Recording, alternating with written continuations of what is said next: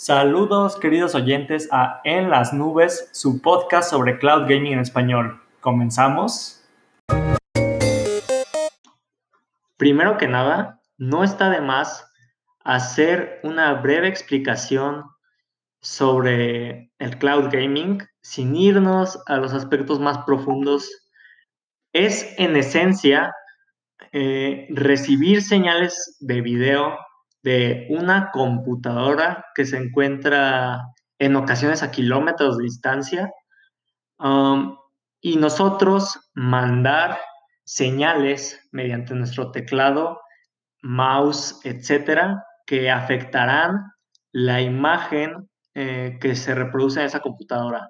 Es decir, nosotros al mover el mouse, esa señal eh, afectará la imagen que hay en esa computadora, ya sea eh, moviendo la vista del personaje o moviendo el ratón a través de la pantalla.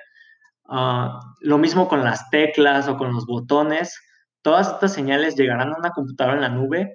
Eh, esas señales afectarán lo que está en pantalla y eso que está en pantalla regresa a nuestras pantallas.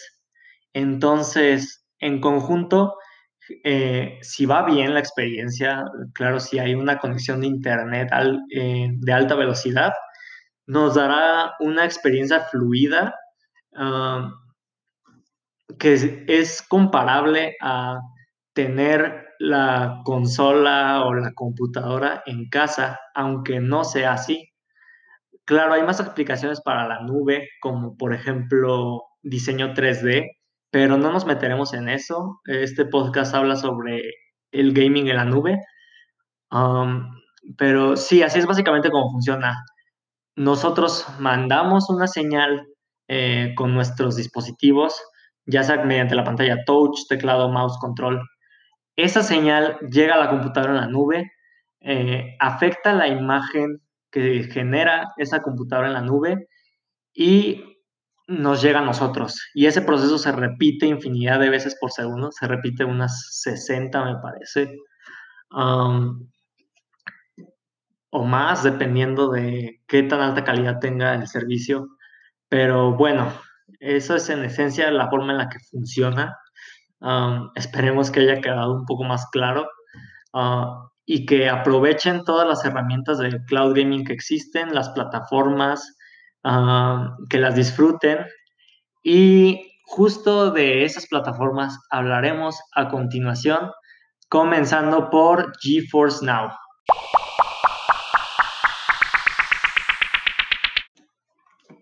Nvidia GeForce Now es a día de hoy una de las, de las mejores propuestas de cloud gaming que podemos encontrar y sobre todo una, gran, una gran ventaja que tiene es que está disponible oficialmente en México, ah, por lo que podemos acceder a él sin necesidad de VPNs y esas clases de, herramientas.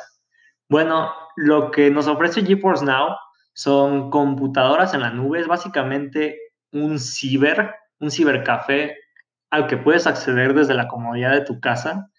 Entonces, el único problema es que no puedes acceder a todos los juegos que posees en tu librería, como podrías acceder, por ejemplo, en un servicio como Shadow, en donde tienes literal una computadora en la nube.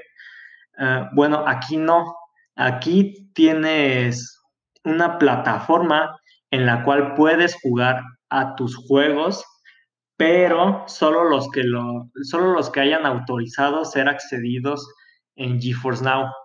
Y hay muchos publishers eh, que, han, que se han negado a otorgar acceso mediante GeForce Now a sus juegos, desafortunadamente, pero muchos, entre los que se encuentran CD Projekt Red y Ubisoft, han apoyado de lleno la plataforma, por lo que si tú quieres jugar juegos de ellos dos, eh, puedes hacerlo sin problemas con GeForce Now una de las mayores ventajas que tiene también es el hecho de que nos ofrece horas gratuitas.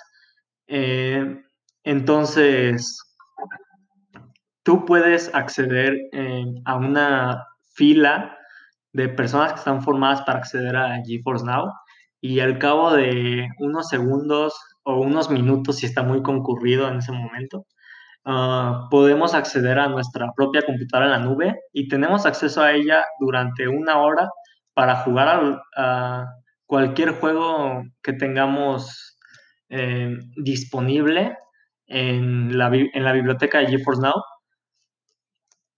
Ah, y también podemos volver a formarnos en caso de que nuestra hora termine para seguir, con, para seguir jugando.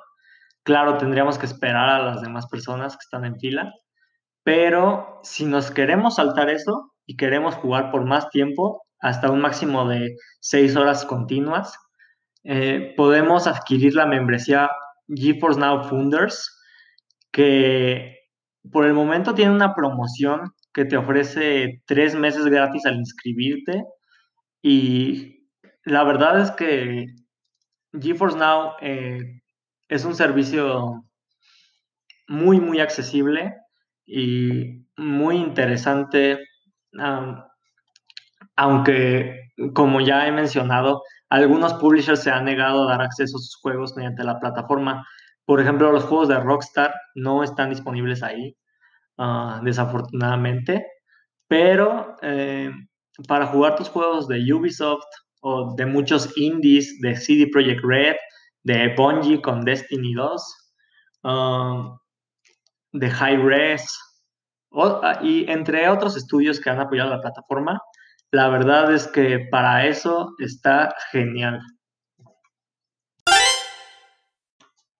Que un servicio no esté disponible en tu país no significa que no puedas acceder a él. ¿Y esto cómo funciona? Pues Existen herramientas conocidas como VPN, de las cuales probablemente hayas escuchado hablar, pero que tal vez nunca hayas usado.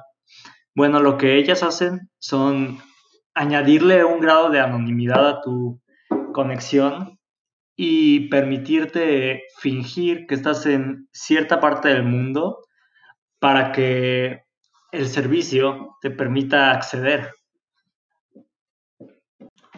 La VPN que yo recomendaría, tanto por su generoso plan gratuito como por su gran velocidad, que permite que Stadia la detecte como una conexión estable, es la VPN Winscribe.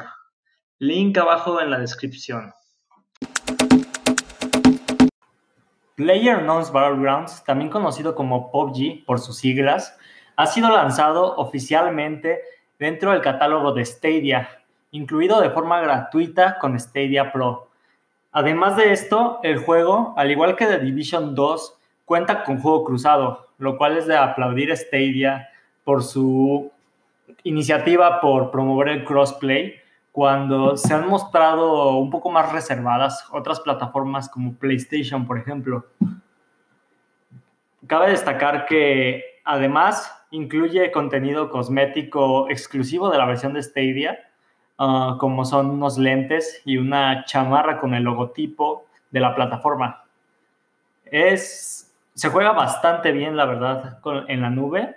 Eh, no, no, no, se nota ninguna especie de lag. Eso sí, la calidad de video no es tan buena como podría ser en otras plataformas por los artefactos de compresión sobre todo.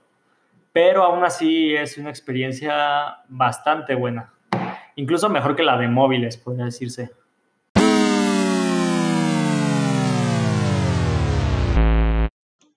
Entre los juegos por unirse al catálogo Stadia que podemos destacar, se encuentran Jedi Fallen Order, este juego de Star Wars con el que nos sorprendió Respawn hace poco en otras plataformas.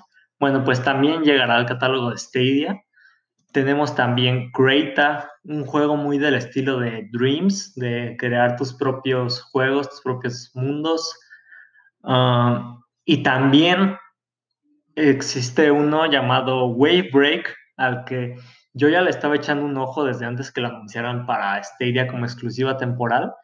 Y es un juego que es básicamente Tony Hawk's Pro Skater, pero en el agua con botes este, que pueden hacer trucos, piruetas, toda esa clase de cosas.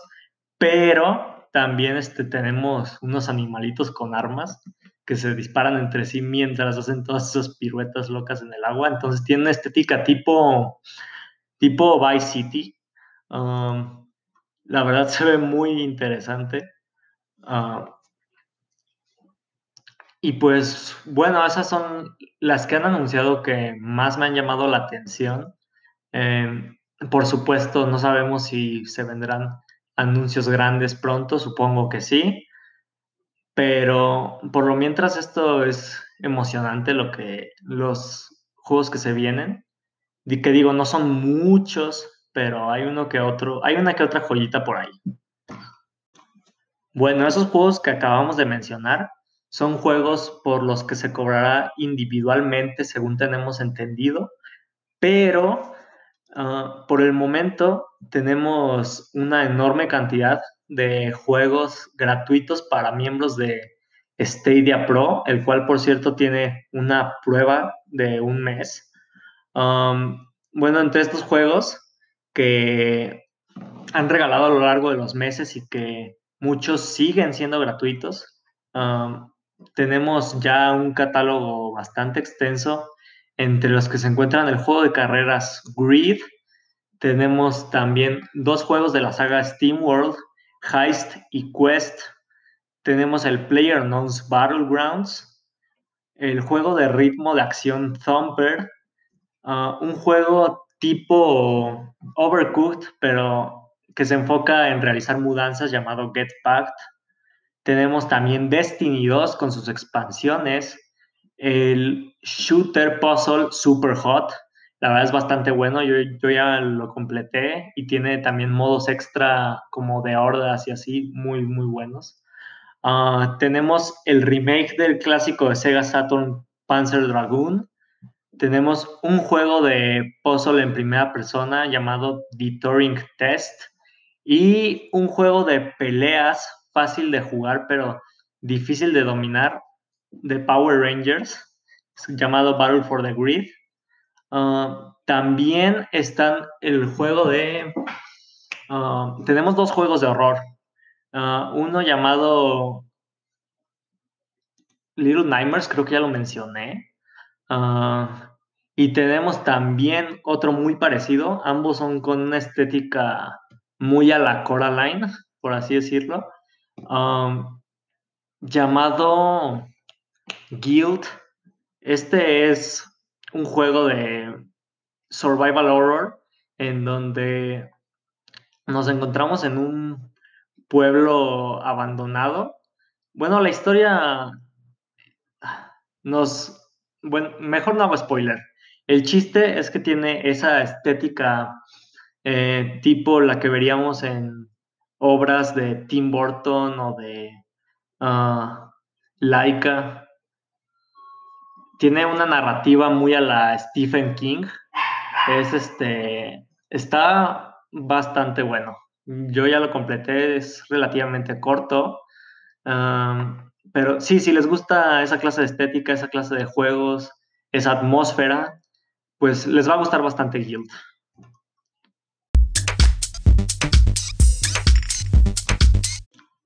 Ahora toca la sección de reconocimientos especiales en donde aplaudimos el contenido de creadores en YouTube, como en este caso serían Cloud Gaming Extreme, Extreme sin la primera E, que es un canal que habla sobre cloud gaming en general, eso sí, es en inglés. Um, hace videos comparativos eh, sobre cómo van las diferentes plataformas de cloud gaming con el mismo juego, en, noticias, etc. Um, también tenemos el canal de Mateo 311, Mateo con doble T. Este canal de lo que habla es de realidad mixta, habla de nuevos dispositivos capaces de dichas funciones y la verdad toca los temas con bastante profundidad y sí, es muy bueno el canal. Ah, y casi se me olvidaba hablarles de Windmer, uno de los mejores canales enfocados en cloud gaming y ofertas de Steam y otras plataformas de Latinoamérica. Se escribe W-I-N-D-M-E-R.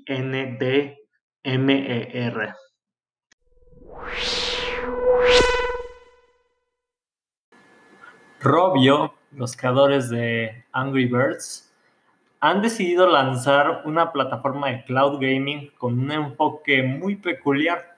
Se trata de un servicio de cloud gaming para juegos móviles.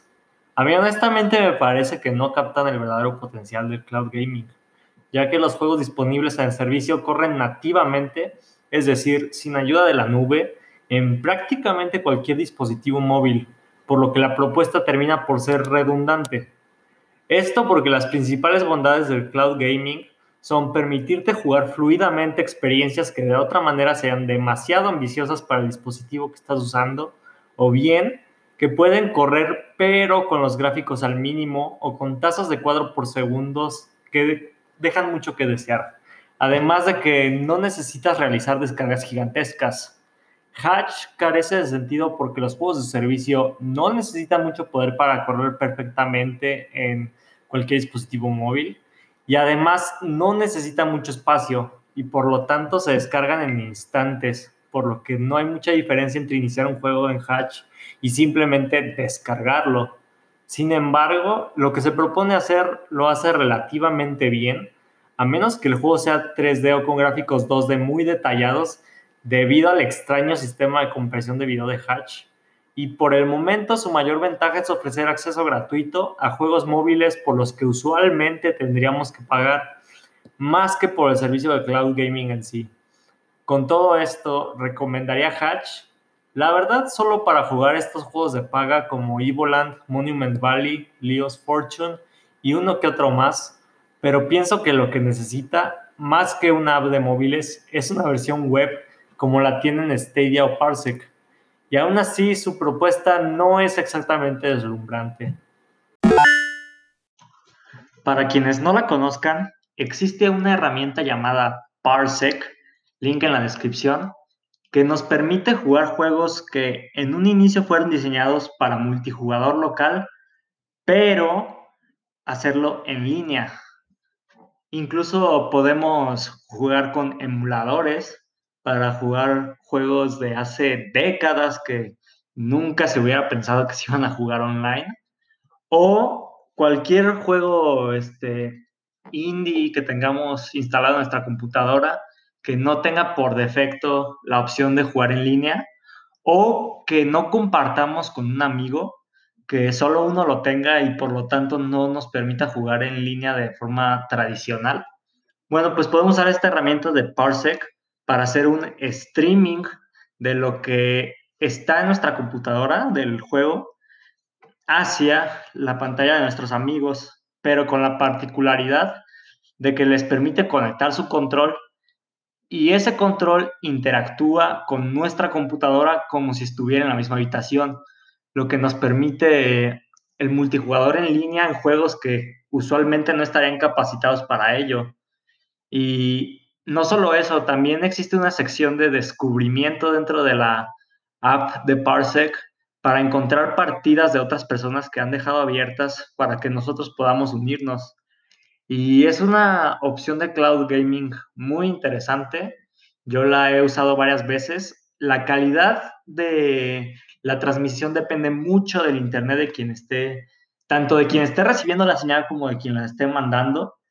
Pero cuando funciona bien, Ah, es una experiencia bastante grata y a quienes les guste jugar em, en línea o quienes les gusten ciertos juegos locales y quisieran jugarlos en línea con sus amigos, pues la verdad Parsec está genial para eso y les recomiendo darle una checadita. Y eso ha sido todo por hoy. Esperemos hayan encontrado información valiosa dentro de este podcast. Suscríbanse si quieren saber más sobre cloud gaming en el futuro y nos vemos.